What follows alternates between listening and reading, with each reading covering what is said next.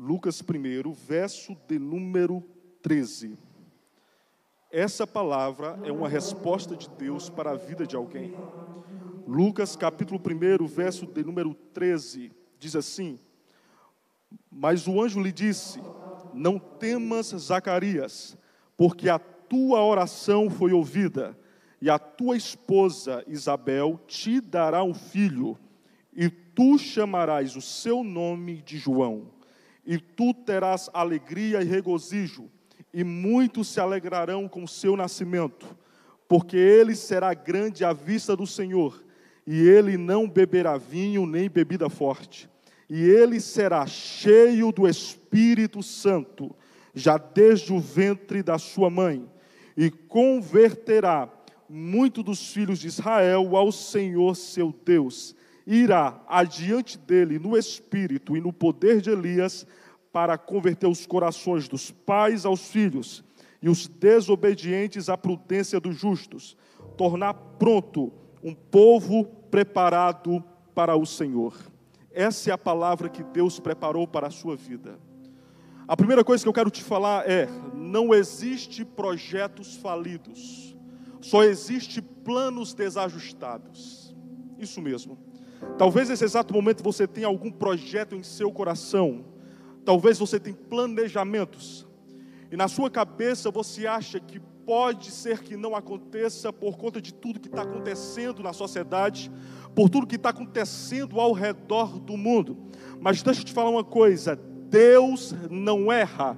Se Deus preparou um projeto para a sua vida, entenda, não vai falhar. Tudo que Deus quer é te alinhar à vontade dEle. Esse texto que nós acabamos de ler é um texto poderoso. Por quê? Porque são duas gerações: Zacarias, que era sacerdote no templo, e Isabel. Isabel, mulher de Zacarias.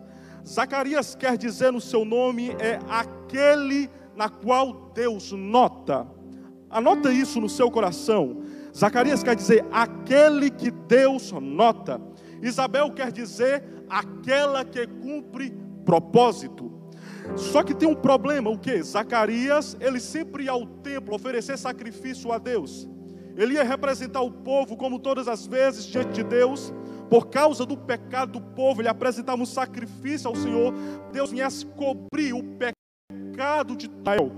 Mas tem um problema, por mais que ele fosse um sacerdote, por mais que ele carregasse dentro de si a autoridade para representar o povo diante de Deus, a Bíblia diz que tinha um problema, o que?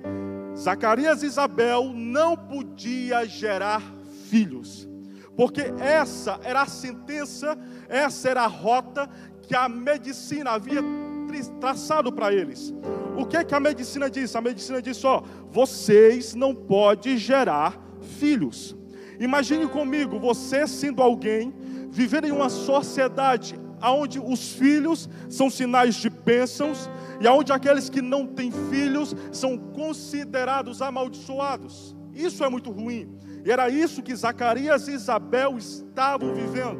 Eles serviam a Deus, eles oravam a Deus, mas havia uma sentença sobre eles de que eles não podiam gerar filhos. Mas deixa eu te falar uma coisa que vem direto do trono de Deus, o que? Deus é especialista em quebrar sentenças. Deus é especialista em mudar rotas. A medicina diz: ó, oh, é impossível de ter filhos, é incapaz, primeiro, vocês são infrutíferos, vocês não podem gerar. Segundo, vocês estão fora de tempo, vocês já são velhos em idade o que, que a medicina, o que, que a sociedade da época não sabia, é que Deus ainda é o mesmo, sim, o mesmo Deus que agia na época de Elias, o mesmo Deus que agia na época de Moisés, o mesmo Deus que agia na época dos profetas, esse mesmo Deus, ele vai liberar o comando. Qual é o comando que ele vai liberar? Ele vai dizer, a medicina diz: não produz. A medicina diz: não gera. A medicina diz: não vai nascer. Mas eu vou mudar a rota. O que? O menino não vai nascer. Ele já nasceu dentro da minha vontade. Vocês só vão colocar para fora. Eu não sei para quem é essa palavra, mas eu vou liberar. Isso aqui é o comando do céu para a tua vida. Não sei se você está dentro de casa, dentro do carro, não sei onde você está. Só sei de uma coisa: o que? Nada desse mundo pode impedir de Deus realizar aquilo que ele projetou. A medicina diz: não pode. Sim, a medicina diz: vai morrer. A medicina diz: é impossível de nascer. A medicina diz: é incurável. Aí Deus brada lá do trono e diz assim: Sou eu que estou no controle de tudo. Cala a tua boca e viva de acordo com a minha vontade, porque aquilo que eu projetei vai acontecer. E deixa eu te falar uma coisa: as notícias ruins, aquilo que vem de negativo sobre a tua vida, não define quem você é, porque porque Deus já colocou dentro de você chaves para mudar essa situação. Sim, muitas pessoas dizem por aí: não, Deus vai deixar você desse jeito. Mentira, Satanás agindo como ladrão, ele vem para matar matar, roubar e destruir. Mas Jesus é diferente. O que? Ele disse: Como bom pastor, eu vim para que tenham vida e vida com abundância. Eu não sei o que você está precisando na tua vida, mas Deus está dizendo: recebe a minha palavra, porque a minha palavra é: essa pandemia não é para te destruir, esse caos que você está vivendo não é para te destruir. Na verdade, eu estou te preparando para algo maior na face da terra. Essa é a palavra que Deus está liberando para você. Agora imagine comigo: Zacarias é aquele que Deus nota, porém, Zacarias não pode ter filhos. Aí vem um questionamento dentro de nós: como é que Deus nota alguém e ele não dá para esse alguém o tanto que esse alguém pede. Tudo que Zacarias queria era um filho. Hum. Só que tem um problema. Aqui vai a primeira chave para Deus mudar a rota da tua história. Qual é a primeira chave para Deus mudar sentenças, para Ele mudar a rota, para gerar recomeço na sua vida? A primeira chave é: o poder não está em quem ora, o poder está em quem responde. Sim, te ensinaram que você tem o poder da oração. Mentira. A oração não tem poder nenhum se ele não resolve responder. É ele que olha e diz: Eu vou responder. Você fala, Deus, porque o Senhor não me dá aquilo que eu quero tanto. Deus não serve a você, é você que serve a Ele. Deus, porque o Senhor não me cura, porque Ele não quer. Se ele quisesse, ele já tinha te curado. Deus, porque as portas estão fechadas. Porque Deus não é Deus de portas, Deus é Deus de chaves. Na verdade, Ele é a chave. Ele diz: sem mim nada podeis fazer. Mas aí é que está o problema. Qual é o problema? Você pensa que Deus tem que te atender, que Deus tem que fazer aquilo que você quer, porque você ora. Mas deixa eu te falar uma coisa: oração não obriga Deus a fazer nada, oração só acelera respostas. Sim, a oração não é para mover Deus, a oração é só para deixar Deus mais fascinado para te responder, mas é no tempo dele. E deixa eu liberar essa palavra para alguém. Como assim? Zacarias não gerava filhos, mas ele não parava de orar. Sabe o que, que Deus está falando para você? Não é porque o milagre não aconteceu que significa que você deve parar de orar, que você deve parar de buscar, que você deve parar de lutar por aquilo que você nasceu para lutar. Não, está tudo complicado, a casa está caindo, está tudo indo de mal a pior, e Deus está dizendo: não para de orar, porque enquanto você ora, eu trabalho em silêncio ao teu favor. Sim, a resposta de Deus não é o filho, a resposta que Deus vai dar para Zacarias e Isabel é mais que um filho, Por quê? Porque eles estavam pedindo um filho. Mas o poder da oração não está em quem ora. Porque se eles pedem um filho, Deus dá apenas um filho. Só que aqui, Deus não dá apenas um filho, Deus dá um profeta. Sabe, aquilo que você está pedindo para Deus é tão limitado.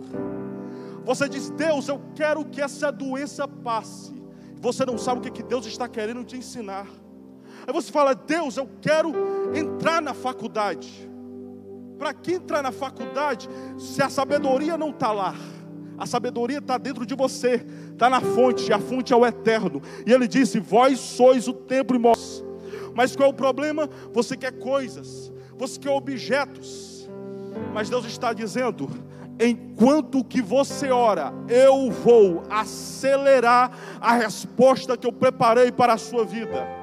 Você não tem noção daquilo que Deus preparou para você. Eu sei que tem gente que está me assistindo agora e está depressivo, está com ansiedade, está com medo. Outras pessoas estão enfermas.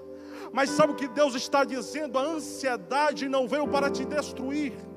O medo não veio para te destruir. O problema é você pensa que o poder está em você. O poder não está em você. O poder está em mim, diz o Senhor.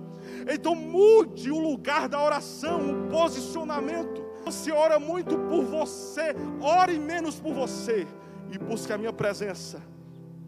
Deus, eu quero isso. Não, não, não.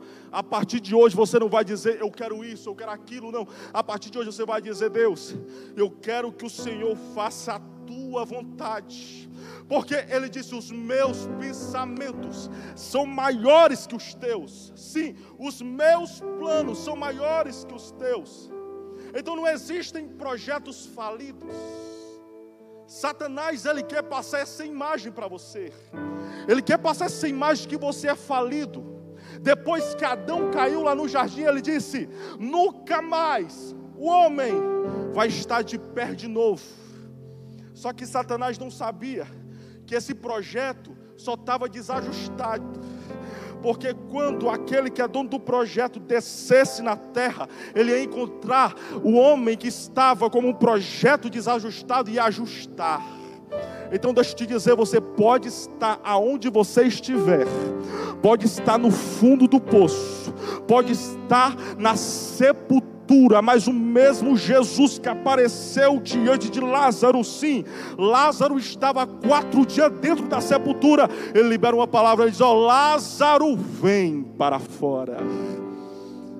Qual é o teu problema? Você quer que Deus entre na sepultura por você? Ei, a palavra é Ele que libera, mas quem sai da sepultura é você.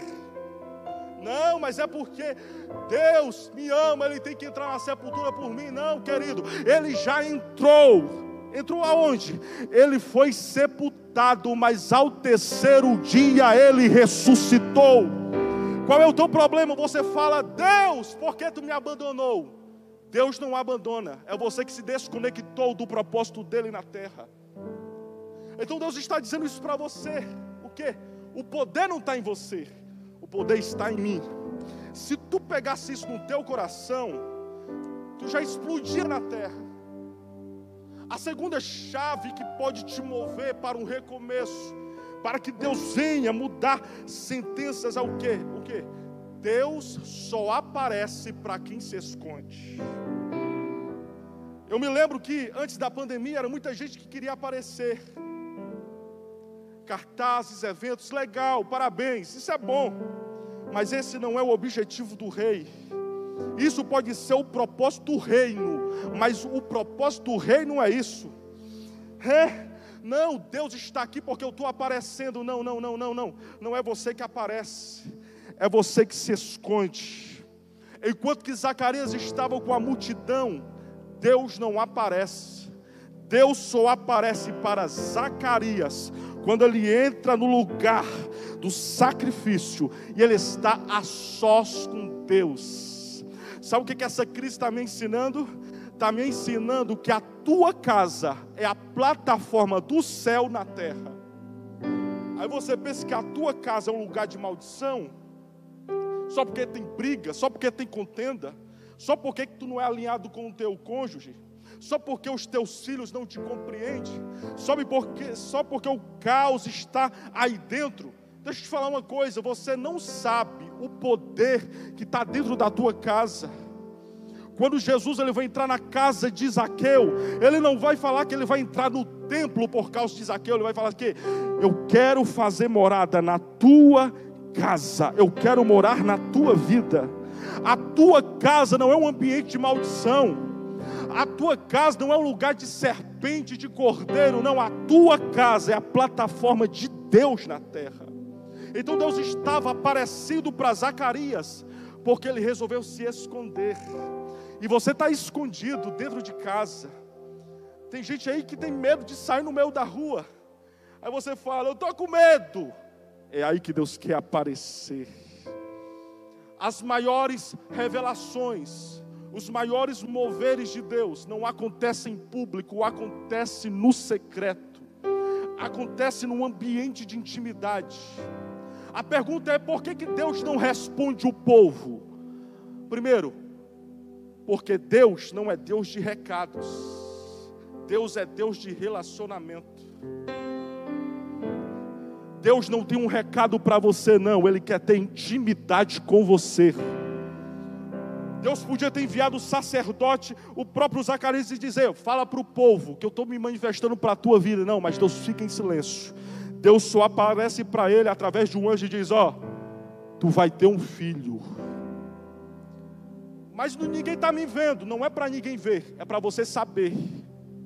Porque não são as outras pessoas que vão se mover por aquilo que Deus liberou sobre a tua vida, é você que vai viver aquilo que Deus preparou para você. Se outras pessoas vão fazer parte daquilo que Deus preparou, isso vai depender da vontade dele para a tua vida. Por que, que Deus não fala diante de todo mundo? Porque existem coisas que só você precisa saber. Deus podia ter enviado o um anjo para que aparecesse diante do povo e dissesse: oh, Zacarias vai ter um filho. O menino vai ser grande, vai ser profeta, tal, tal. Não. Deus só aparece através de um anjo para Zacarias só. Primeiro, para não alimentar o ego do sacerdote. Segundo, porque só o sacerdote ia viver aquilo que Deus preparou. Então ele pede um filho, Deus aparece. Só que quando Deus aparece, Deus dá a resposta. A resposta é: a pergunta de Zacarias sempre foi: por que, que eu não tenho um filho? A resposta de Deus é essa: o quê? Porque eu preparei um profeta. Eu não sei se você está compreendendo, mas eu sei que Deus está falando com alguém nesse exato momento. Oh, Deus podia ter dado apenas um filho. A verdade é, Zacarias queria um filho para si. Deus queria uma voz profética no meio da nação. O que você pede para você não pode parar em você. Se Deus vai te responder, pode se preparar, porque a resposta de Deus não vai ser apenas para você, mas quem estiver ao seu redor vai sentir o efeito daquilo que Deus preparou para a sua vida. Eles, me dá um filho. Aí Deus, pega um profeta. Eles não tinham noção, mas eles estavam carregando um impossível. E aí é a terceira chave para a tua vida. O impossível não é o que você está vivendo. O impossível não é a fase que você está enfrentando. Não são os problemas que você está lidando. O impossível é o que você está gerando dentro de si. Era impossível João Batista nascer. Só que as pessoas não sabiam que o Deus do impossível, como está escrito em Lucas 1,37, porque para Deus não há nada impossível, ele vai aparecer com a seguinte resposta: o que? A partir de hoje, você não vai dizer que é impossível de ter filhos, não.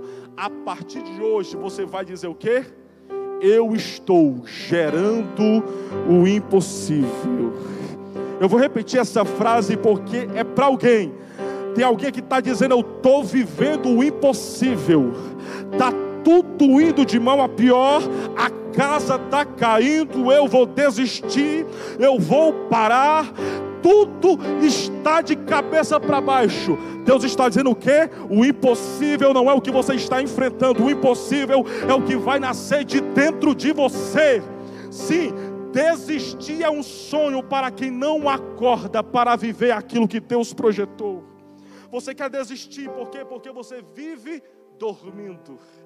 E a vontade de Deus é: te desperta, te acorda, porque você não sabe aquilo que eu estou gerando dentro de você. Sim, essa crise toda está me preparando para um outro tempo. Wesley, mas tem muita gente que está morrendo. Sim, em toda a história, muitas pessoas já morreram, infelizmente. E o que, é que eu faço, Wesley? Se conecta com a vontade de Deus. Wesley, mas é impossível a minha casa mudar. É impossível a minha faculdade mudar. É impossível aqueles que estão ao meu redor serem transformados. Ei, o impossível está dentro de você. Coloca para fora.